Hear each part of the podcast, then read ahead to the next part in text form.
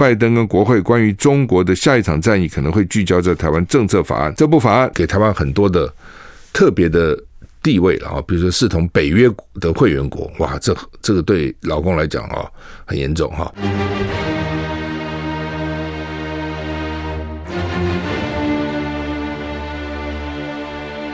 赵少康时间，吃喝玩乐骂，和我一起快意人生。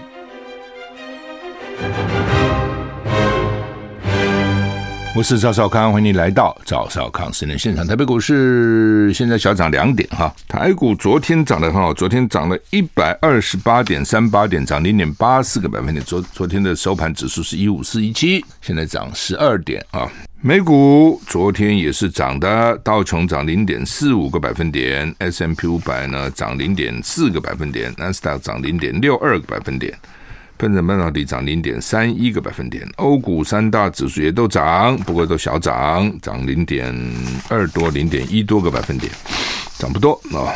天气，哎，八月过一半了，今天八月十六号哈，大多都是多云到晴了哈。沿海地区可能会有较强的阵风，要注意啊。中南部地区呢，也要小心，午后可能会有局部大雨。温度北北基二七到三十五度，降雨几率十到四十。桃竹苗二七到三四度，降雨几率二十。张彰头、中彰头二六三四度，降雨降雨几率百分之二十到百分之五十。云嘉南、高屏都是二十五到三十四度，降雨几率大概都是七十趴左右。宜兰二六三四度，不下雨，二六到三四。花莲二六到三三，降雨几率二十。台东二五到三二，降雨几率百分之三十。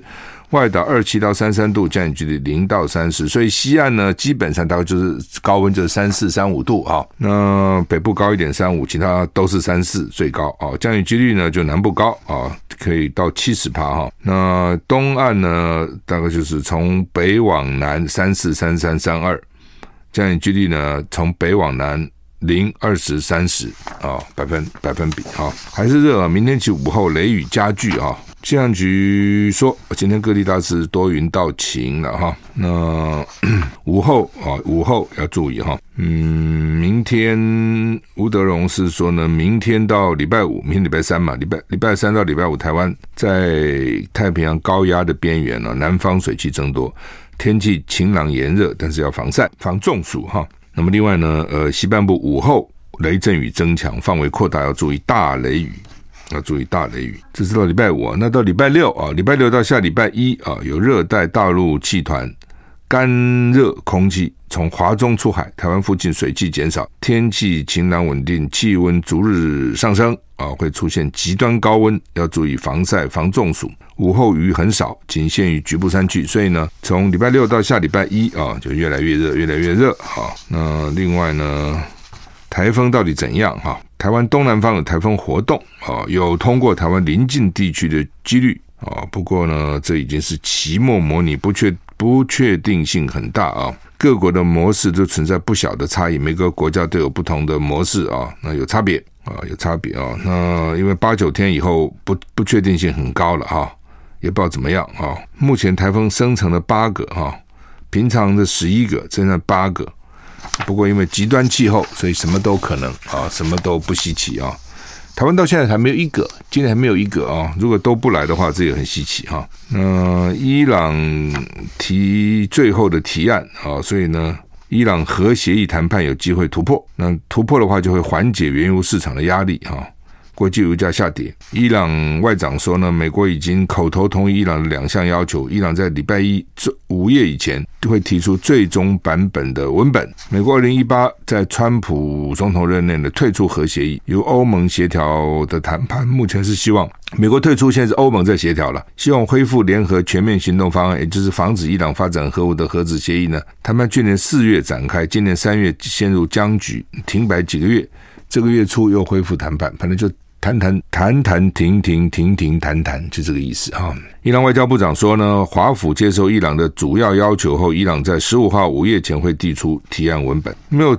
没有说伊朗要求什么啊？伊朗说呢，如果提案被接受，就准备结束谈判，而且呢，会在外长会议宣布达成协议。内容：伊朗缩减核子计划，换取西方放宽对伊朗的制裁，在恢复核协议露出曙光等因素下呢，国际油价下跌。不过，稍早，伊朗国际电视台引述一名西方外交官的独家报道，美国将会拒绝伊朗对欧盟在核谈判中提出文本重大修改的任何要求。这名外交官说，如果伊朗想对提案进行重大修改，美国会断然拒绝。美国国务院发言人强调呢，总统拜登坚决不允许伊朗获得核武，美国将私下和欧盟高级代表分享美国对最终提案的看法。是到底？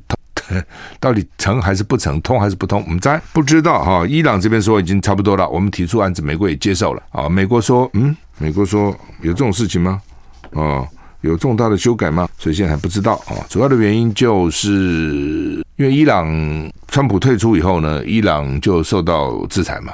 一受到制裁以后呢，它的油就出不了。他们现在制裁就是制裁油了。你是产油国，就制裁你油不能卖，油不能卖，油就减少了，国际油价就提高。哦，所以呢，昨天一听说有可能解决这个问题呢，国际油价就下下跌了。啊，其实就是国际油价跟国际的形势其实相当关系密切哈。泽波罗罗热核电厂爆发危机，泽伦斯基要呼吁俄军全面撤出。乌克兰泽扎波罗热核电厂的安全风险引发高度关注。联合国秘书长透过电话跟俄罗斯国防部长商讨相关的情势。泽伦斯基呼吁呢，这个要对俄罗斯的核部门实施新制裁。乌克兰扎波罗热核电厂从七月底以来多次遭到炮击，莫斯科跟基辅当局互相指责对方下令攻击。俄军早在三月初就占领了这座欧洲最大的核电厂，而近期在核电厂周边的军事战斗让各界担心可能发生核灾难。联合国秘书长古特瑞斯已经透过电话跟俄罗斯的国防部长肖伊古讨论这座核电厂的安全的运作的条件。乌克兰警报。警告：扎波罗热核电厂一旦发生灾难呢，后果不堪设想。乌克兰总统泽连斯基指出，核电厂发生任何辐射事件都会影响许多国家，这取决于风向跟速度。泽伦斯基说，需要从需要从讨论跟呼吁转而对俄罗斯恐怖主义的核工业呢实施新的严厉制裁，要求所有俄军必须立即无条件撤出核电厂跟邻近地区。他强调，几十年来世界一直为控制核安努力。如果现在世界缺乏保护这座核电厂的力量跟决心，那就输了。华盛顿邮报引述乌克兰官员报道呢，激起恐慌可能是莫斯科的目的，他们希望国际施压，迫使基辅对领土做出让步。哈，所以到底是怎么回事也搞不清楚啊，也搞不清楚啊。俄军在三月我们就，我记得那时候就有报道说已经占领了，那占领不就好了吗？对，你就占领了，那占领以后发生什么事？有各种可能嘛，一种就是占领以后在里面破坏。这是一种，第二种呢，是乌克兰被占领的不甘心，要反攻，反攻就有战斗，战斗就有炮弹，哦，就可能会伤核电厂。那那你就想说，那那俄罗斯占领乌克兰不反攻不就好了吗？但是乌克兰怎么可能不反攻呢？他认为核电厂很重要，所以对乌克兰来讲呢，这本来是我的，你占领我叫反攻啊。那到底谁？现在大家都指责对方开炮，那到底谁开炮呢？总有人开炮嘛。就像林志坚跟那个跟那个什么余正煌的论文，两个几乎是重要部分百分之四十一样，那总有人抄嘛？那谁谁抄嘛？炮不会突然发生啊，总是双方至少一方开炮嘛，或者两方都开炮也说不定啊。哦，那现在就大家赖嘛，都说不是我，都说是你。啊，现在情况就是这样。好，那么这是个核电厂，大家就担心了啊。那现在详情也不清楚，这个核电厂它还有没有在发电？哦，那因为核在核电厂它的发电的这个范围一定很广，提供的电给很多人用。如果不发的话，一定很多人缺电，所以理论上还在发。哦，那到底是怎样啊？美国议员相继访台，Bloomberg 说呢，迫使拜登政府测试北京的红线。美国参议员马基。他们这次来不到二十四小时哈，那 Bloomberg 彭博社报道，美国国会议员相继访台，目的在迫使拜登政府测试北京当局的红线。根据彭博社报道，过去十年至少已经有一百四十九名美国联邦参议员跟众议员访问台湾。最近一次呢是马基，月初佩洛西啊，那那个团最受瞩目，因为是佩洛西嘛是议长。美国国会议员接连访问台湾，让台湾成为今年。二零一六年以来最忙碌的一年，就是接见这些人啊。共军宣布在台海周边演习，以反击马基率团访问。同期，从美国总统拜登上任以来，已经有三十三个国会议员访台，而前总统川普任内一共有三十五个国会议员访台。但川普最后一年因为新冠疫情爆发，旅行受到影响，另外呢，今年访问台湾的美国议员，民主党籍跟共和党籍比例是十三比七。彭博报道，美国国会议员相继访台，目的要迫使拜登政府测试北京当局的红线。佩洛西访问台湾之前呢，拜登跟中国国家主席习近平已经开始准备两人首度的面对面会谈。但佩洛西访台，让中美在关税、气候变迁及国防等议题呢几乎全面喊卡。报道也指出，拜登跟国会关于中国的下一场战役可能会聚焦在台湾政策法案。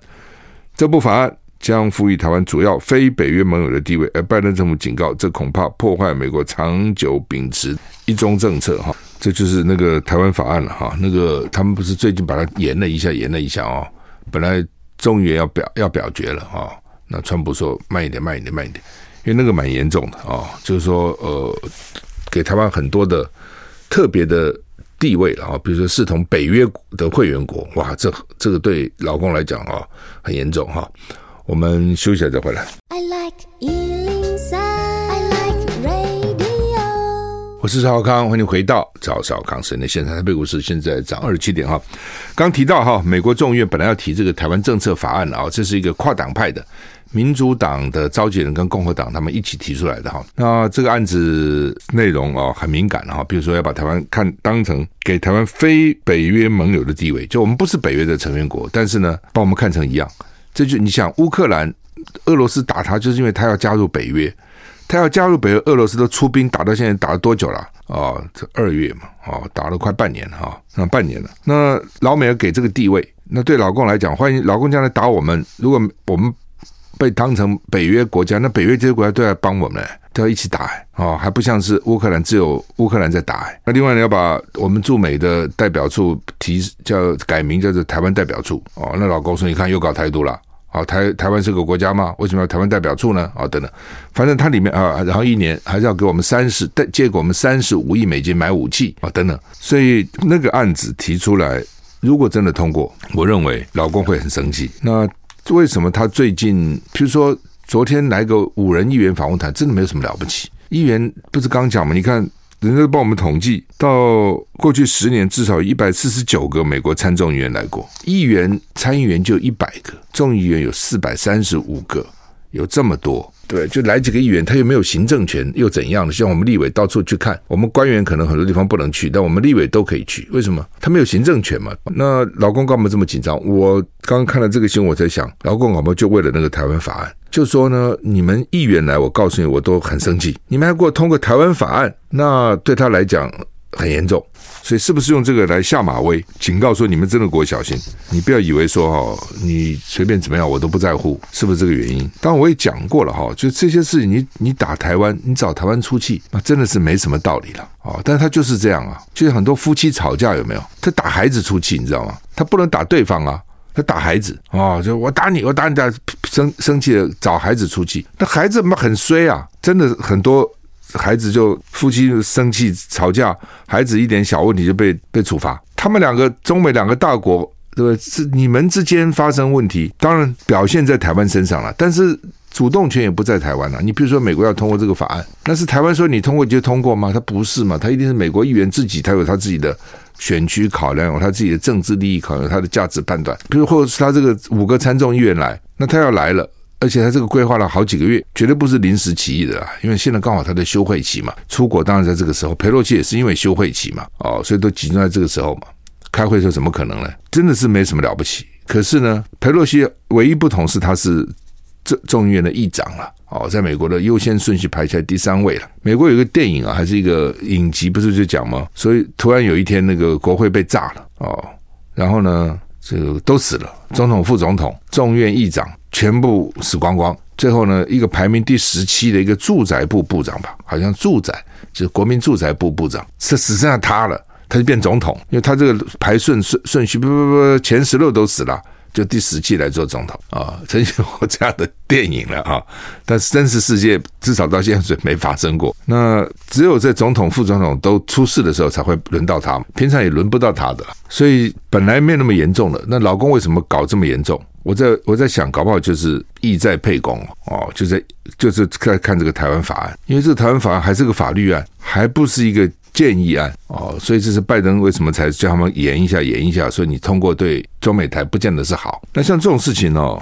台湾有没有去游说呢？台湾当然有去游说哦，台湾一定会花很多钱找公关公司去游说，是有的。但是你说光游说就能够达到这个目的吗？如果这些议员本身不是这样想的话，也达不到的了。就他本身也觉得，嗯，他现在就是反共嘛，反中嘛，然后这次这些公司去游说哦，那就比较容易成功了。那否则前几年为什么不去游说呢？一定也有啊，但是为什么没成啊？就那个大环境不对。那现在对他们来讲，大环境现在反中的气氛很强烈，所以就有可能成功啊。其实是这样啊，所以你说台湾都没有主动，都是被动，也不是。台湾第，我想一定有主动去去说服、去游说别人啊。但是你说你游说就是就就一定成功，那也不见得。但不管怎样哦，那就是打台湾嘛啊，就找台湾出气啊。英国高阶将领汉舰批北京是制造紧张，设定新常态哈。那英国啊也出来讲话了啊，他说呢，这个中方反应过度，以大规模军事演习回应佩洛西的访问不成比例，可能以此来测试新常态。就是呢，老共要怎么搞台湾，他一定有他他他一定有沙盘推演嘛。打了、轰炸了、占领了、包围了，一定有了哦。那只是这是佩洛西的，刚好你给我一个借口，我就就包围你哦，试试看。休息一下再回来。我是赵少康，欢迎回到赵少康时间的现场。特别股市现在跌啊，下跌零点二四点啊。刚讲英国，英国很少来扯这个东西哦。英国呢，一个上将叫做赫。肯赫尔啊，他说呢，这个老公是故意找理由啊，制造一个新常态了哈。我认为也有可能哦，也有可能，就有两种可能了哈。就是我们对北京、对共产党了解实在太少哦，真的了解太少了。我想他对我们了解一定比我们对他了解多，因为台湾是一个开放的社会哦，每天吵吵闹闹啊，什么媒体啊都开放嘛。那大陆那边。他不想让你知道，你是知道不了。我记得蒋介石那时候做了一本，写了一本书，叫《苏俄在中国》，应该不是他写的啦，哦，是一定是他的这个这个帮他代笔的写的，写的很好。我不知道你看了没有？我是认真从头看到尾。我怎么会看这书哈？但是也许我在服兵役的时候受训的时候，哎，反正我看过这个书。当里面对于共产党的，因为蒋介石嘛深受其害，你自己想想看，日本那么厉害，八年抗战打了八年，中国都没有投降了。国民党都没投降，对不对？只是转进最多。你那个兵力差那么远呢、你那个武器差那么远呢、都给你熬了八年了。什么共产党上来四年就垮了嘞？你你想想看，四年呢？二战二十六年打到三十四年民国了，三十四到三十八国民党就垮了，整个大陆就丢了，对不对？以共产党的装备、他们的训练什么，这国民党怎么怎怎么会输呢？当然，他后来又拿到一些日本关东军的武器啦，俄罗斯支持他等等，但是他差很远嘛。打个游击战也许可以，你说正规这样打仗几次大会战，居然国民党会打输哦，所以蒋介石一定是点滴在心头了。你想嘛，从那么大一个台大陆退退守到台湾，你自己想那个那是多大的屈辱哦，多大的这个失败。所以他这他写那本《苏俄在中国》，那你仔细看，现在已经好像没有人在看这个书了。其实对共产党有很深的这个描写。哦，那当然，孙中山先生也是了解的了。那个时候也知道嘛，联俄容共啊等等都知道了哈。所以孙中山先生其实讲的这个很好，就是说共共产党、马克思这些人是是这个，就是他们提提的这个东西，理想当然很好，但是是不可行的，是病理学家，不是生理学家。我记得他讲过这个话，就你知道是病，这他替这个社会找出病因，但是他不会治疗，那个治疗的方子是错。就像医生，我告诉你这个病了，但是我给你吃的药。解决不了这个病，贫富不均大家知道很可怕啦。哦。然后工业革命以后，这个贫富不均很严重，哈，资本家剥削劳工，哦，等等，这都是事实。但是你那个方式解决不了这个问题嘛？你那方式把大家都搞垮了，其实是这样嘛？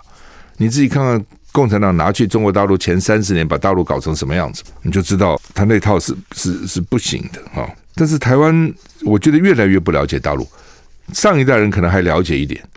为什么？因为他们直接有斗争过嘛，就直接有打仗，他比较知道。那这一代人也没碰过啊，下一代人更不用讲了，不知道到底他们想什么，他们到底怎么想的啊、哦？这是蛮危险的。我们常常讲知己知知己知彼，我们常常拿我们的想法去看人家哦，他是这样子，他不是这样想啊，他就是不是这样想啊，对不对？我们常常讲说，哎呀，劳资要和谐，共产党不是这样啊，他就是斗争啊，他就认为所有的资本家都在剥削劳工的剩余价值啊。什么和谐？这个哪哪有和谐？你就是对立的哦。所以为什么劳工要斗争资本家呢？道理就在这个地方哦。佃农要斗争地主啊，你就是不同的阶级嘛，那就是阶级斗争。而且不断斗争哦，不断斗争，所以毛泽东不是讲吗？与天斗，其乐无穷；与地斗，斗其乐无穷；与人斗，其乐无穷。就是斗，他自己当然也斗啊，斗成一团的斗啊。那这你就很难想象，怎么干嘛要斗呢？他就斗啊。对，尤其蓝军最怕斗了，只要里面一有不同意见，哎呦，这个内讧了，就吓死了，他不得了了，他这个这个要团结啊，不能斗啊，等等啊。你去听共产党讲，这就是斗啊，不断的斗，不断的斗，不断的斗。最早那个搞共产党那套学者都被斗光光了，当时就斗掉了。英国这个高上将说呢，中国很清楚的表明，要在二零四九年。他们这个中华人民共和国建国一百周年之前收复台湾，当然这个都讲讲。我要讲的不是这个。他说啊，他下面的例子，他说老共的水面舰艇最早是二十三艘，现在已经超过五百艘了。而中共大幅投资海空感测跟网络作战能力的用途，也让人担忧。就是说，我们这次比如说老共来包围我们，那我们看到我们派了很多舰出去，我们也派也不是没有了。那海军讲真的。能够用的舰都是三十年以上的年龄，吨位比人家小，又比人家旧。那么真的打仗，我们才能现在讲要不对称战争，是我们搞很多小艇去打它。你现在就是不对称战争啊！你跟他不就不对称吗？对什么称呢？对他，你看他从二十三艘可以变成五百艘，一定很多新的。你弄了个半天，最新的就是三十年，那你怎么办呢？那你说好没关系，我们从现在开始全民皆兵，然后呢，我们的所有的资源都投到武器的生产也可以。那你其他都不要搞了。那有可能吗？也不可能啊！所以麻烦就在这里。那你该怎么办？你要想你要怎么办？最好不打嘛，和平嘛，最好是这样。那不得已打，你要想想我要怎么打哦？要到底像李启明讲的不对称作战，还是什么传统的哦？这个跟你这个这个相对，你你总要还是两个都都没用，要想再想出个新的方法。你问我，我跟你讲，只有和平了，这打是打不打不得的。哦，那都是乱扯一通了。你怎么打嘛？你差太远了，而且越差越远。你怎么打嘛？休息一下再。I like 103, I like radio。我是赵小康，欢迎回到赵小康时间的现场。先先讲一个新闻，刚我看苹果刚传来的，就是那个警察不是集体收贿吗？他们开了一千张罚单呢。你会觉得很奇怪哈、哦？收贿是不开罚单呢、啊？收贿怎么开罚单呢？之前不是有那个吊照的牌车子被解冻吗？就是这个东西哦。那么在六月的时候，你记得吗？新北地检署去搜索哦，侦办的范围包括新北市、桃园市、新竹县呢，很多好几个警察跟验车验车代办业者勾结。然后呢，这个什么意思哈？就是说，根据这个这个法令了哈，这一定是交通道路安全处罚条例的第四十三条，汽车驾驶人在道路上蛇行，注意啊，不要蛇行。超速呢，超过六十公里，比如说这车只能开六十五十公里吧，你最多开到六十，就你开到一百一十公里，就超过六十公里，或是呢高速公路上的速速限一百公里。哦，那你可以加到最多到一百一。啊，然后呢，你你搞到这个是一百六十公里以上。哈，还有任意逼车，有有些很快，看那个小车。哦，女生开车，有些人就会来逼，然后呢，任意突然减速，突然刹车。哦，或者在车道里面的暂停都要吊扣汽车牌照六个月。就是有些人呢很坏哈，比如说他被人家超了，他火大，他就超到那边去以后呢，然后就踢，突然减速啊，吓后面的人都看你，因为后车撞前车都是后车的错误。我们开车都知道，你开车只要后车撞你是他的错哦。那他可以说你你你刹车你怎么突然刹的呢？那你为什么不保持安全距离呢？哦，所以只要后撞前都是后车错，开驾驶人应该都知道哈。但是他就故意突然减速。这很危险呐、故意突然刹车，让你后面吓你，他也不是真的要你撞他了，就让你害怕啊！这个像这些啊，都要吊扣汽车牌照六个月。那牌照一吊扣后，你就不能开车了。那对一般人就算了啊，不吊扣就吊扣吧。那我就坐坐坐公公共运输系统啦，或者坐计程车啊、骑摩托车，反正就是代替嘛。但是那个。租车业者或是营业车业者就觉得我这半年就没有收入了，对不对？那也许他这个车还是租赁来的，还每个月还要付付钱呢、那你不准我收入呢？他们就去想一招，他们真的很厉害，就想这一招，就是说呢，我宁愿被你哈，被你不是吊扣了，我们我宁愿被你吊销牌照，吊扣是我把你牌照扣下来，吊销是取消了。那我们的法律呢？吊销牌照以后呢，就可以重新考照。吊扣不行，吊扣这半年呢，理论上讲吊销是比较严重嘛，吊扣比较不严重嘛，吊销当然严重了，吊扣只不过半年嘛，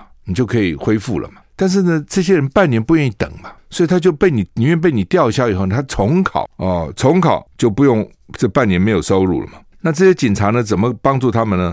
就说呢，叫他们把车子开出来，然后抓他，因为你没有牌子，你吊被吊扣了，你怎么还开呢？你就无照驾驶啊！哦，这个时候呢，再加重处罚，就把你吊销了，这是一种。另外呢，到后来呢，因为太多车，你看这已经一千一千张以上罚单，我看你根本也不用开出来了。我也不用当场，我就隔空就开罚单了。你把个车号告诉我，我就隔空说你已经违规啊，然后呢，呃，我就直接把你吊销了啊，未依规定悬挂牌照哦，各种理由了哦，然后再开罚。所以现在已经抓了哈，已经起码有这个，我看第二波搜索声压三个警察哦，还有一个白手套啊，另外呢还有七个警察十万块交保等等，反正就是 我觉得这你警察不应该做这个事啊。你警察是执法的，你还去跟这个中间业者白手套勾结搞这事情，代怎么代办业者哦？你不觉得很过头吗？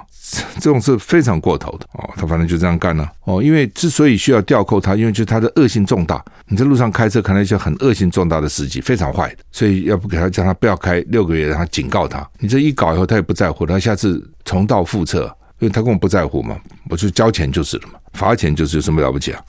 哦，我还是可以开嘛。那警察就助纣为虐嘛。啊，而且你看这多少一千张罚单，你说可不可恶啊？所以高速公路上很多危险的这个司机、危险的驾驶，搞不好就这样纵容出来，他根本有恃无恐嘛。好，台股现在跌十三点了。讲联合报头版头是说，昨天在新北市了啊，那民进党议员就逼侯友谊说，你要不要签？你这个做好做满啊，要做好做满啊。那因为现在是第三届市长了。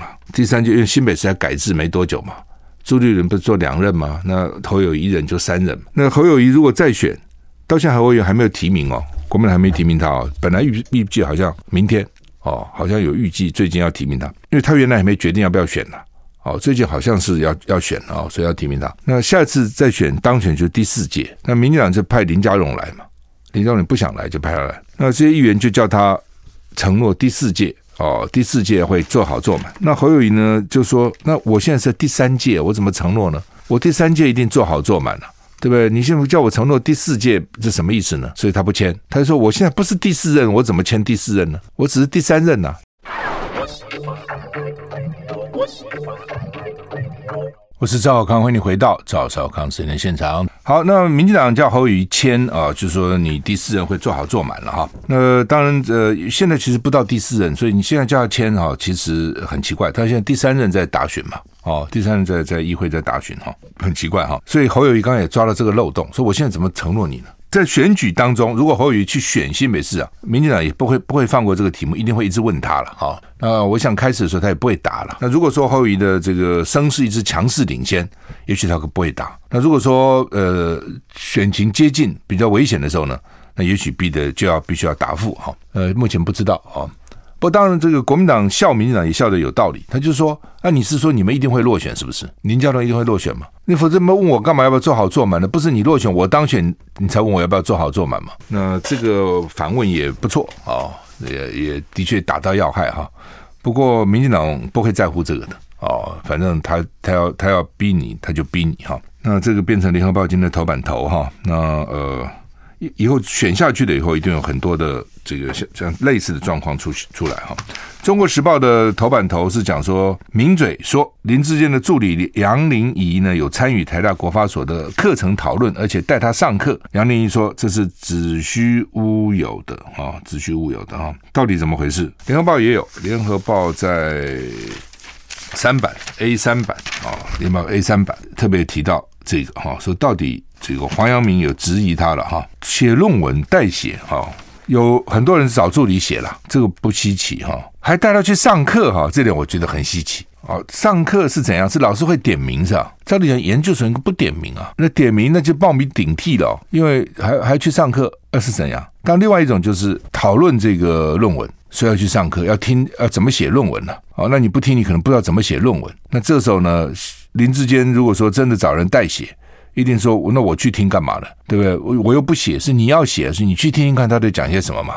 这有可能。那杨玲仪现在不承认，呃，因为实际上你看，当时陈明通啊、呃、联络的也是杨玲仪嘛，啊、等等啊，就是就是很奇，当时我就很奇怪，说奇怪，你你你的学生是林志坚，哪有老师去也联络助理，然后讨论怎么写论文呢？哦，论文该怎么样呢？那如果是杨玲仪写，就通了嘛。现在问题就是，那陈明通不通嘛？你陈明通到底知道多少？你知道还是不知道？你如果陈明通明明知道于正煌。先写好，然后呢，林志坚是抄于正煌，林志坚只是给了林志煌一些民调资料，所以于正煌呢感谢林志坚，因为你给我民调资料。但是一个民调，它其实可以做很多种论文的，有不同的角度都有可能的。你比如说一一篇论文说选举三脚督出来了，对不对？然后根据这个民调跟选举结果，选举结果不需要你提供嘛，那个选委会都有嘛。